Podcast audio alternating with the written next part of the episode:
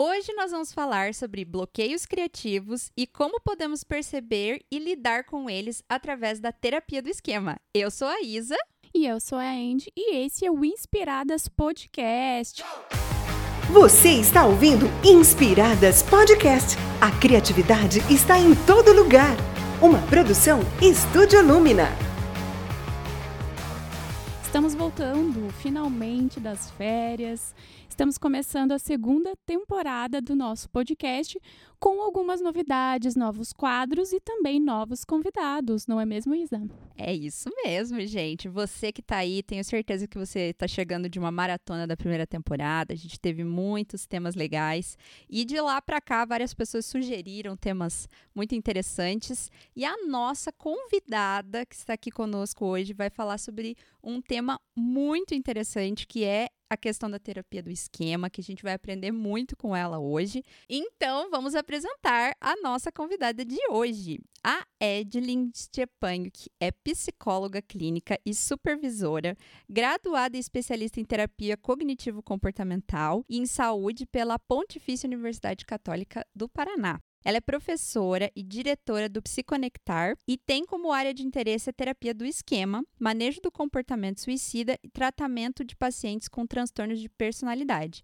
É apaixonada pela vida, amante de esportes e esposa do Gabriel. Seja bem-vinda, Edlin. Ah, muito obrigada. Muito bom estar com vocês aqui hoje. Fico bem feliz pelo convite. Ah, a gente que fica feliz. Nossa, a gente tá super ansiosa aqui, já faz dias que a gente tá nessa correria de conseguir marcar pra gente gente está aqui hoje, então vai ser um tempo muito gostoso. Isso mesmo. Então, para matar as saudades, finalmente, do nosso podcast, vamos começar com algumas perguntas aí para a gente entender um pouquinho mais sobre essa terapia do esquema. Então, conta pra gente, Edlin, o que, que é a terapia do esquema? Então, vamos lá. Bom, todos nós é, temos necessidades emocionais, tá?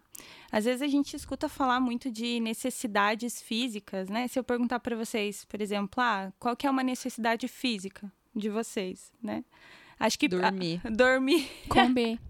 Boa, todo mundo sabe, né? Assim que a gente tem essas necessidades físicas. Mas além das necessidades físicas, nós temos necessidades emocionais. Não sei se vocês conseguem imaginar assim o que, que seria uma necessidade emocional. Afetividade. Afeto, afeto, né? Mas é, a gente tem necessidade emocional, por exemplo, de limites. Uhum. É uma necessidade. Uma criança sem limite, por exemplo, vai ter vários problemas de comportamentos, de relacionamentos futuramente, né?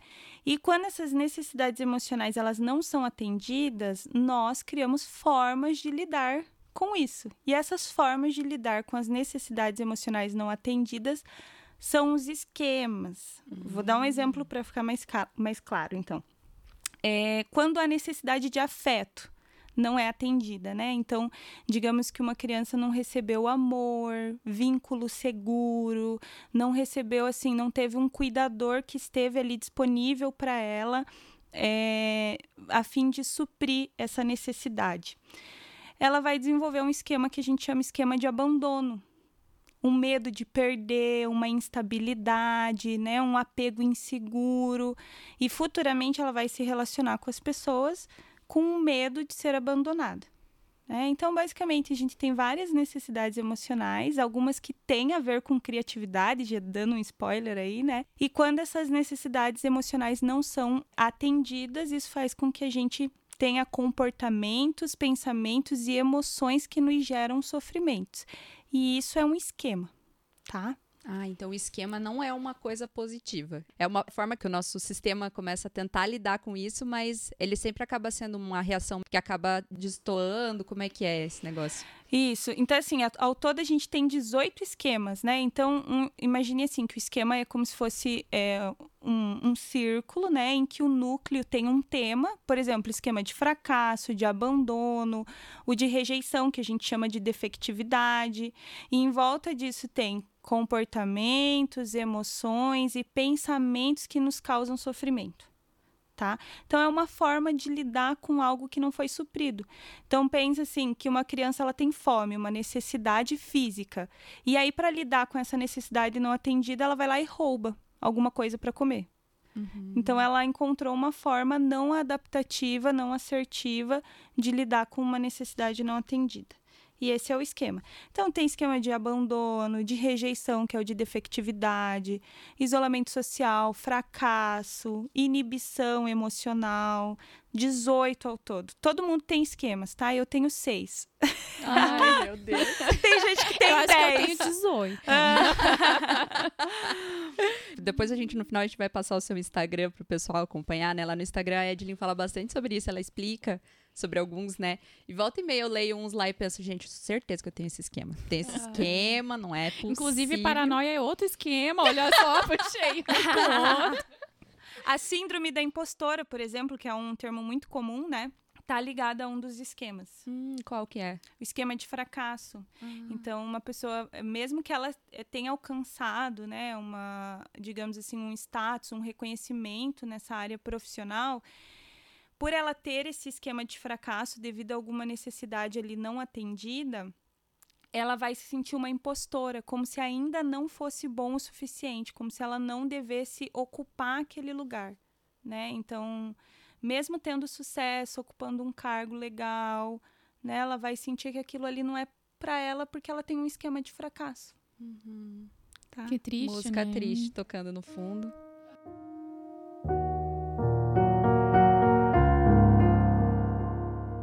Deixa eu perguntar uma coisa. Ali você falou que um dos esquemas é o isolamento social. Fiquei pensando aqui, porque assim, a gente tá saindo, acredito, né, da pandemia. E a gente foi, todo mundo foi imposto um isolamento social. Esse isolamento do esquema chega a ser, é, ter, um, sei lá, o mesmo gatilho que esse isolamento que a gente foi imposto ou não? Uhum. Então, os pacientes que têm isolamento social, eles têm uma fobia, quase que uma fobia social, assim. Então, eles evitam se relacionar, evitam sair de casa, às vezes, por uma sensação de não pertencimento. Então, é uma sensação que eu sempre tô deslocada, que eu não pertenço a esse lugar, que eu não sou aceita, né? E aí, o que que acontece? Esses pacientes, o trabalho com eles na clínica era sempre de incentivar o relacionamento, o vínculo, mas para eles isso gera uma ansiedade muito grande, porque eles já têm a convicção, a crença de que eles não serão pertencentes a lugar nenhum, que eles não fazem parte, que o outro é muito diferente dele, que ele não vai ser compreendido nunca. E aí esses pacientes ficaram muito confortáveis na pandemia. E a gente teve até que, assim, ficou meio limitado no trabalho com esses pacientes, porque eles falavam: não, eu não. Não tô me relacionando por causa da pandemia. Então, para eles foi confortável, mas emocionalmente isso gera um sentimento de solidão. Aí a necessidade de pertencimento não está sendo atendida. Então, o esquema vai fazendo a manutenção dessa necessidade não atendida, sabe? Então, foi bem difícil trabalhar com esses pacientes na pandemia, assim. Deixa eu perguntar uma outra coisa. Você falou que os esquemas eles é, geram pensamentos, comportamentos e Emoções. emoções que vão gerar sofrimento. Isso. Certo? Você Uhum. pode dar um exemplo, por exemplo, o esquema de fracasso. Que tipo de pensamentos, de comportamentos e de emoções que esse esquema gera? Uhum. Então, o esquema de fracasso ele vai gerar, né, provavelmente, uma emoção de ansiedade, medo, tristeza, né, por se sentir inferior com relação aos colegas, em relação a conquistas, crença de não ser bom o suficiente, de ser burro, de que não vai conseguir conquistar aquilo que se almeja, né? Então esses são os pensamentos que eu chamo de crença, né? Esses são os pensamentos no caso. E um comportamento às vezes de autossabotagem. Então é aquela pessoa que vai se inscrever em cima da hora para realizar uma prova, que vai entregar um trabalho atrasado, então vai se auto-sabotar. Ou essa pessoa pode ter um comportamento de evitação, de nem fazer por medo de fracassar, ou um comportamento assim de tentar hipercompensar, que daí é a síndrome do impostor. A pessoa faz muito, muito, muito, muito, mas lá no fundo continua se sentindo fracassada. Entendi. Então, acho que eu dei um exemplo, né, de comportamento, emoção e pensamentos, né? Sim, legal, legal. Bem isso. Imagina, a gente nem tá se identificando com nada aqui, gente. A, a terapia tá em dia. A terapia tá em dia. Um beijo pra Virgínia, minha psicóloga. Mas vamos lá. Então, agora a gente já entendeu mais ou menos aí, né? Você deu essa introduzida pra gente o que, que é essa terapia, o que, que são os esquemas. Depois o pessoal pode acompanhar mais lá nas suas redes o que, que significa cada um dos esquemas, né? Agora conta pra gente assim, ó. Como que você reconhece a criatividade dentro da terapia do esquema, né? Se você puder citar exemplos e tudo mais, alguns esquemas que podem estar tá impactando aí nessa questão da criatividade. Legal. Bom, é, quando eu falo de necessidades emocionais, né, a gente citou algumas necessidades emocionais, mas é uma necessidade muito importante que toda criança precisa é de lazer e espontaneidade.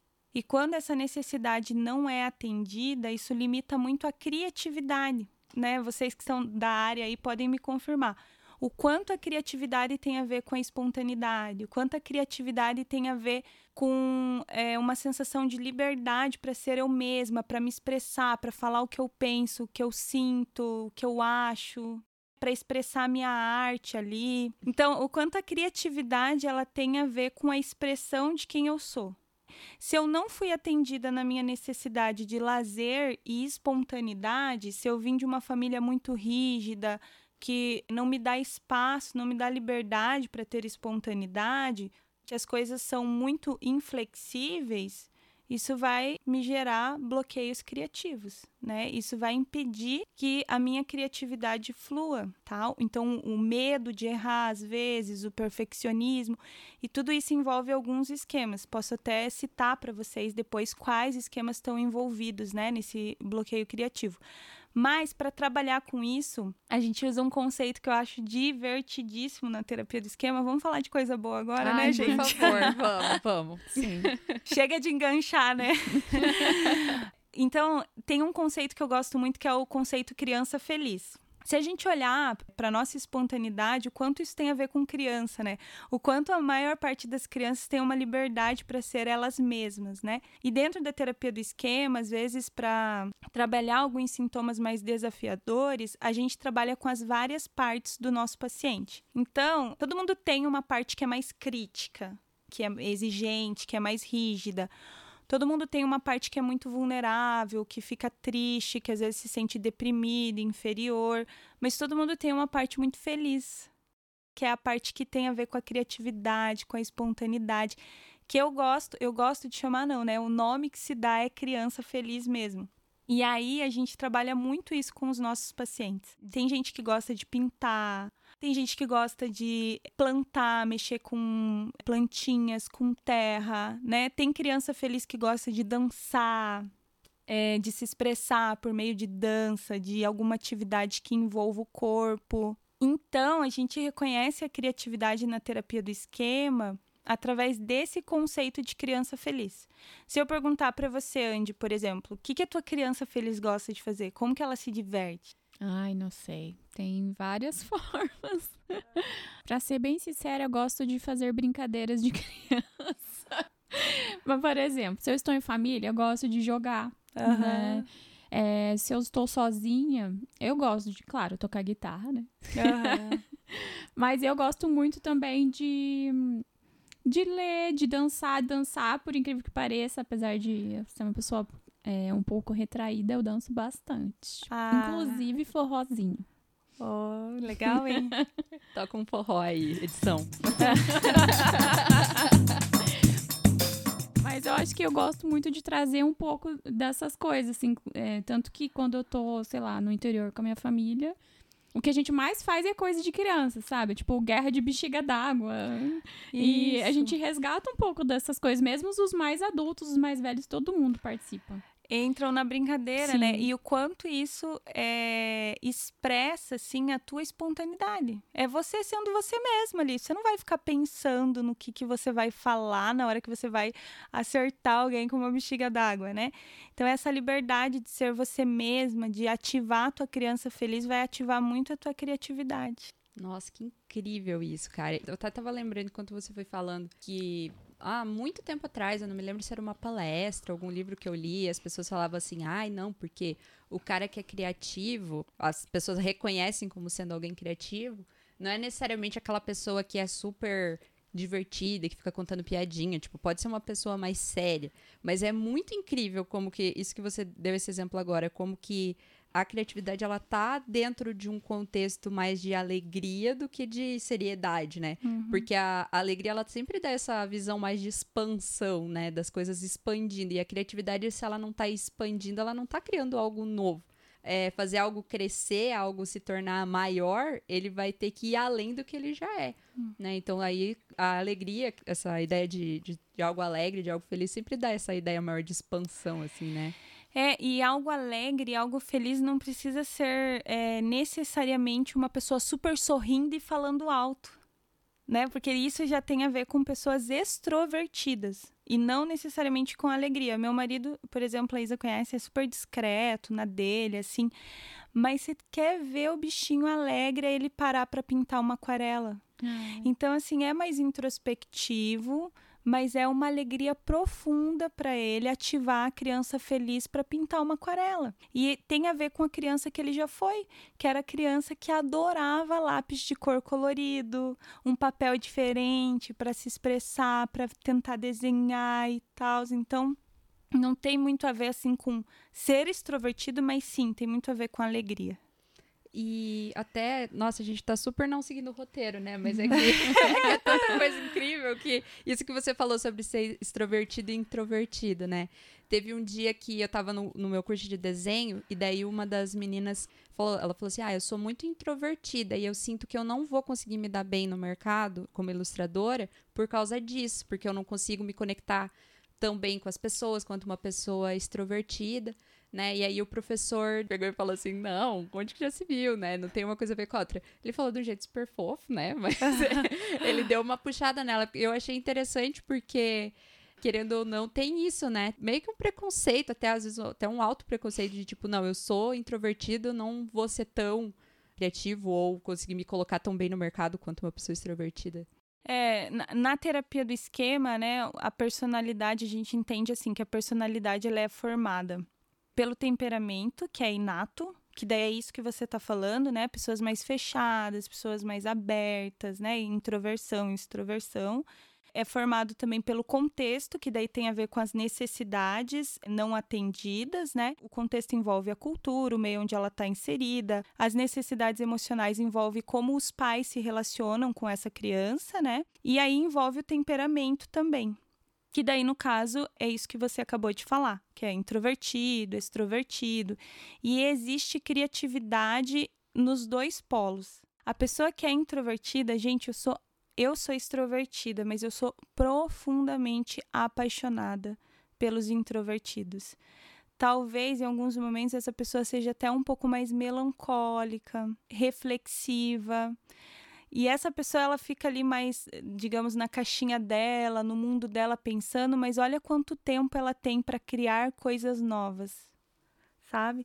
Olha o quanto essa pessoa mais introvertida é observadora, né? O quanto ela vai é, talvez prestar mais atenção nos detalhes e absorver um pouco mais a beleza a extrovertida não tem tempo para isso. Ela tá muito ocupada com os relacionamentos, entendeu?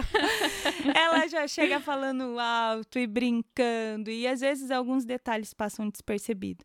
Mas existe criatividade nos dois polos. Vocês conseguem perceber, assim, essa relação? Sim, cara. Incrível. É, até já, a gente já pode emendar aqui na outra pergunta, já que a criatividade está em todo lugar, que é o nosso lema. Como que a gente pode entender então os bloqueios criativos, né? Porque ser criativo inclui que você também terá bloqueios, né? E como que a gente pode ter essa percepção em relação aos esquemas, né? Como que os esquemas podem vir a nos bloquear, quem sabe, né, criativamente? Uhum. Bom, a gente separa, os esquemas, então, eles são gerados a partir de necessidades não atendidas, né? Eu acredito que a necessidade, acredito não, né? A, a, necessidade de espontaneidade, lazer, que é essa flexibilidade, liberdade de expressão, né? Então, acho que vocês, quando eu falo isso, vocês já conseguem visualizar uma família em que a criança tem espaço para brincar, para se expressar, para falar como ela se sente, para já viram aquela mãe que senta no chão e começa a brincar junto com a criança e entra no mundo dela, né? Quando isso não tem, quando se é exigido que a criança seja um adulto, mesmo sendo criança, quando o lar tem uma certa rigidez, os esquemas que são desenvolvidos são negativismo, pelo nome vocês já deduzem o que, que significa, né? Inibição emocional, padrões inflexíveis e postura punitiva, tá? Então, é, o que, que acontece? Eu acho que quando uma pessoa está tendo um bloqueio criativo, eu deduzo que alguma nuance assim desses esquemas está sendo ativado, mesmo que a pessoa não tenha o esquema como um todo, mas naquele momento ali ela pode perceber alguma característica de um desses esquemas. Então, por exemplo, postura punitiva, uma voz muito crítica dizendo: "Não, isso não está bom o suficiente, isso precisa ser melhorado". É, então, isso pode se tornar um bloqueio criativo, a origem de um bloqueio criativo. Padrões inflexíveis, né? Puxa, não sei vocês, mas eu, quando eu coloco uma ideia muito rígida de como um trabalho tem que ser feito, acabou. Daí já vira um bloqueio, porque daí eu, eu fixo aquela ideia de como tem que ser e eu não dou margem para é, minha criatividade vir, minha espontaneidade vir, né? Então, bom, esquema de postura punitiva, padrões inflexíveis, ou quando a gente tem um negativismo, uma ideia de que vai dar errado, eu não consigo nem me envolver naquele projeto, entendeu? Então, mais um bloqueio. E por fim, inibição emocional, que é a pessoa que acaba reprimindo, suspendendo ali as emoções dela. Quando a gente começa a reprimir nossas emoções ruins também, a gente acaba é, reprimindo emoções boas. E isso tem tudo a ver com bloqueio criativo, porque daí as pessoas começam a entrar num momento de apatia e acabam não conseguindo produzir tanto. Deixa eu fazer uma pergunta bem técnica. Foi isso que aconteceu com a Riley em Divertidamente? Que ela tentava inibir a tristeza e de repente ela levou a alegria junto com a tristeza. Exatamente. Exa Nossa, tua analogia assim foi é, perfeita. Foi exatamente isso que aconteceu. Tem muita gente que não sabe lidar com sentimentos ruins, né? e acha que não vai ter prejuízo nenhum. Não, não sabe lidar com a tristeza, por exemplo, né? Ou com a raiva. E isso acaba inibindo também a criatividade. Acaba inibindo também a alegria, os, os afetos positivos, né? E aí é um bloqueio criativo maior, que até pode acabar culminando em uma depressão, né? E você acha que a, a tendência, que não sei se já acabou, da positividade tóxica tem a ver com isso? Porque assim, volta e meia as pessoas ficam, ai, nossa, positividade, good vibes. Sorria. Sorria. Vai né? vir um passarinho te dar oi. É um urubu, não tem problema. Alegria. Alegria. Ah. E, tipo, essa questão de você, assim, sempre tá com um sorriso no rosto, nananã, gratiluz e e acaba que você, às vezes, não presta atenção nessa parte, tipo, né? Às vezes alguma ansiedade, alguma tristeza, e você passa por cima dela. E... Uhum, uhum. É, a, a, gente percebe isso até no Instagram, né? Assim, é, é difícil. Às vezes eu tento postar alguma coisa que não seja positivo, né? Assim, tento ser um pouco mais vida real, mas é difícil ainda assim, né? Porque a gente tem uma tendência de evitar o desconforto, né? Então é, a gente acaba querendo é, estar feliz o tempo todo. Eu tenho uma dificuldade enorme para aceitar a minha tristeza, para acolher a minha tristeza, para ficar, conviver com a tristeza, né? E aí, quando a gente começa esse discurso de positividade, full time, assim, acaba se tornando pesado, né? Pesado para a gente e para quem convive com a gente, né? Porque é, não é humano, né? Por, por melhor que as condições do ambiente estejam, por mais dinheiro que a pessoa tenha, por mais que as coisas estejam funcionando ou dando certo, a tristeza ela faz parte do ser humano, né? Então essa positividade ela é desumana. Eu acho que ela afunda, né? Afunda a pessoa, afunda quem está em volta dela. Enfim, não, não faz sentido, né? Quem consegue ficar feliz o tempo todo? É. E pensando ali no, na, quando a gente fala ali dos bloqueios, né, e, esses esquemas que você acabou de citar pra gente, como que a gente pode lidar com esses bloqueios? Por exemplo, ah, eu tenho o esquema da negatividade e como que eu, né, reconhecendo que eu tenho esse esquema, como que eu lido com ele em relação ao meu bloqueio criativo? Eu acho que ativar de forma bem prática, né, sem ser pela terapia, eu acho que ativar o modo criança feliz é uma boa sabe quando você pega assim todos os papéis, você tá com aquele bloqueio criativo, você pega tudo, joga pro alto e fala: "Quer saber? vou dar uma volta. Ou vou ligar para aquela amiga que eu gosto, ou vou dançar um pouco, vou sair, vou comer alguma coisa, sabe? Eu acho que assim, sair um pouco daquilo ao invés de ficar insistindo, eu acho que pode dar uma boa aliviada. E quem sabe no meio desse processo, né, de você sair com uma amiga, de você ir dançar, de você ir tocar guitarra, né, no meio disso, pode ser que as ideias retornem, né? Pode ser que de forma mais espontânea surja até alguma coisa nova para o seu projeto, é, alguma ideia que você não tinha tido ainda, um caminho alternativo. Então, eu acho que de forma bem prática ativar esse modo feliz. Meu Deus do céu, vamos sair daqui preparadas para dar um, um up na nossa criatividade. Beleza, então, gente. Agora nós vamos para o nosso novo quadro aqui no Inspiradas Podcast: A Criatividade em Você.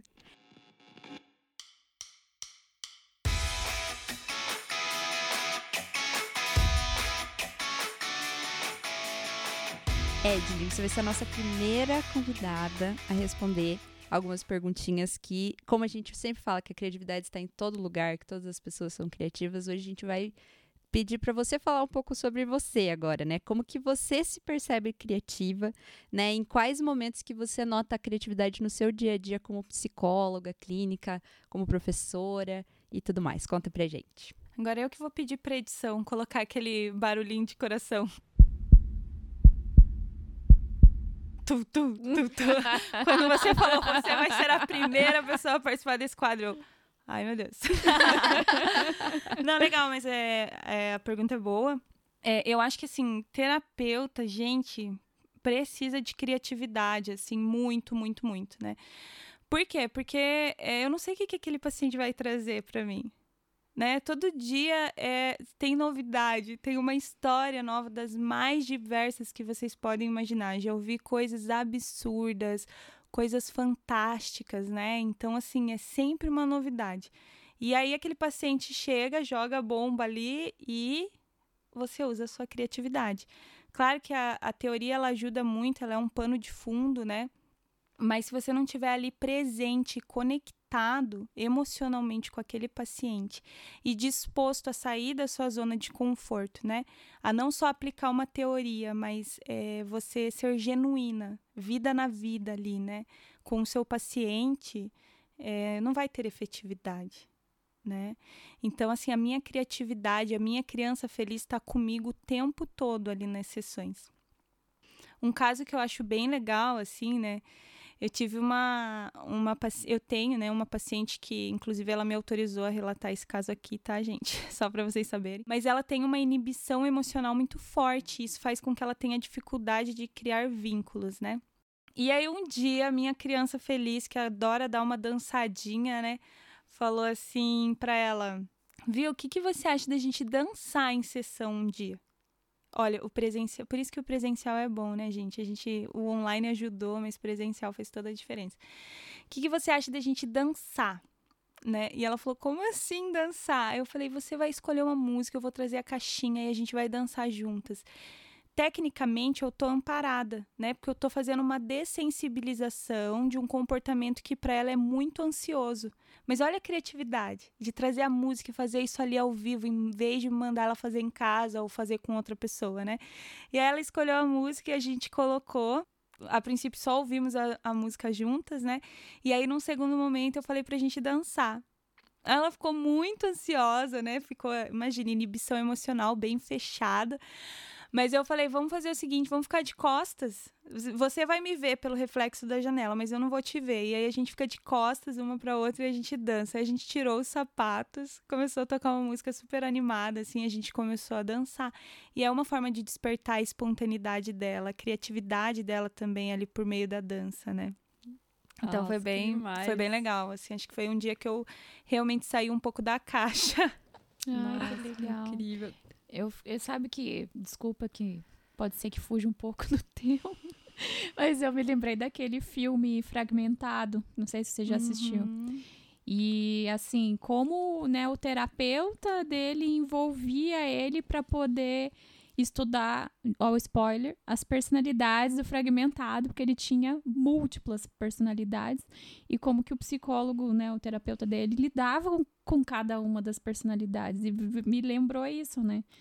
Porque no caso o terapeuta tem que estar tá, entre aspas pronto para qualquer coisa que vier ali e, né, e ter um, um, um gatilho até de ativação rápida da criatividade, né? Como que eu vou lidar com aquela personalidade que não era para estar tá aqui hoje, mas veio, uhum. né? Dentro daquelas personalidades que o que o ator ali tinha, né? O personagem.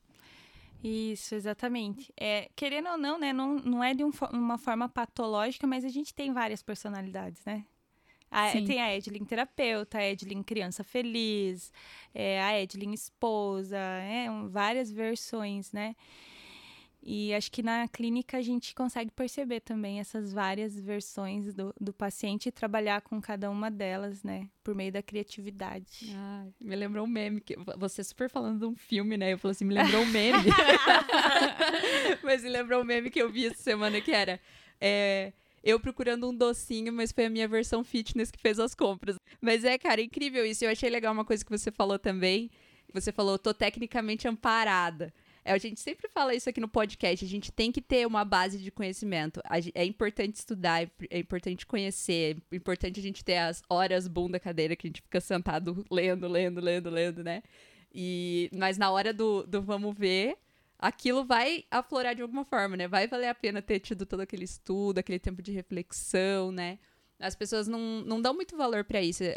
muitas vezes a gente só vê a galera, não, eu quero uma coisa prática, quero uma coisa prática, né? Eu que dou aula para pós-graduação, volta e meia você escuta assim, não, não, não pode ser muito teórico. Preciso de uma coisa prática, uma coisa prática. Eu sei, lá na vida, a gente vai estar tá sempre apagando incêndio, a gente vai estar tá sempre nas correrias, né? Mas esse momento a gente parar de absorver aquele conteúdo, pode ser que ele não pareça prático ainda ali, mas quando ele já está dentro da gente, a gente vai conseguir transformar, juntar as pecinhas e colocar aquilo no, in, no ar, em prática, lá na hora do, da correria da vida, que, que a gente vê que valeu a pena, né? É, é, acho que é a construção da caixinha de ferramentas, né? Tem que investir, tem que estudar, tem que se concentrar, né? Buscar conhecimento e tal. E aí, na hora de usar a criatividade, você vai estar tá com a caixinha de ferramenta bem preenchida ali para tirar uma carta da manga, fazer uma mágica, fazer alguma coisa, né? Sensacional. Muito bom. O cinto de utilidades. Isso. Muito bem. Eu acho que agora, então, a gente vai para o fechamento, né, desse episódio. É uma pena, né? Porque passou muito rápido. Ai, mas então, Edlin, agora é aquela parte onde a gente faz uma pergunta para você. Não bem uma pergunta, mas a gente deixa uma frase para você completar, né?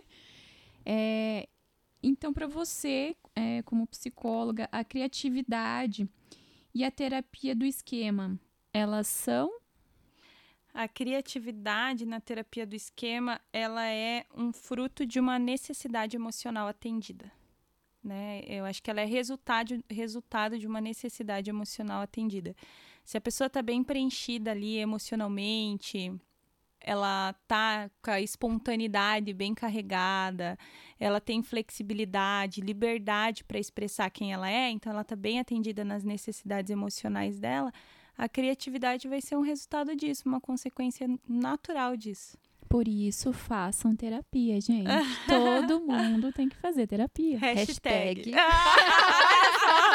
Sincronizadas. Hashtag façam terapia. Então, Edlin, muito obrigada por ter aceitado participar aqui com a gente. A gente fica muito feliz estre estreando nessa segunda temporada com um tema tão rico, né? E tão importante pra gente, para todo mundo, né? É, porque a gente sempre acha que a criatividade é só para os criativos, mas a gente vai sempre falar que não, né, para todo mundo. A criatividade é importante e é tão legal saber mais sobre esse tema. Então, muito obrigada, tá? Ai, obrigada a vocês, me diverti muitíssimo. Podem me chamar mais vezes? Ai, vamos chamar. Vamos chamar Gabriel também, Gabriel. Você, vai, você já está convocado. Ele vai adorar. Gente, esse foi o Inspiradas Podcast com a Edlin Chepayuki. Sigam ela no Instagram, psicóloga.edlin, com Y no último, no li. Edlin, a gente vai deixar aqui o, o link na nossa descrição. E nós temos muito mais conteúdo sobre criatividade nos nossos canais. Então sigam lá, estúdio.lumina. Fiquem por dentro dos nossos insights, conteúdos. Se você curtiu esse episódio, compartilha com alguém que também vai aproveitar, vai conhecer um pouco mais do, da terapia do esquema, vai conhecer um pouco mais sobre o que a gente falou aqui de bloqueios criativos. Se você está ouvindo pelo Spotify, então deixa a estrelinha lá pra gente para avaliar o nosso podcast. E é isso, né, Andréia? É isso. E eu já tava com saudade de falar isso. Então, música de encerramento. Acabou, Ronaldo.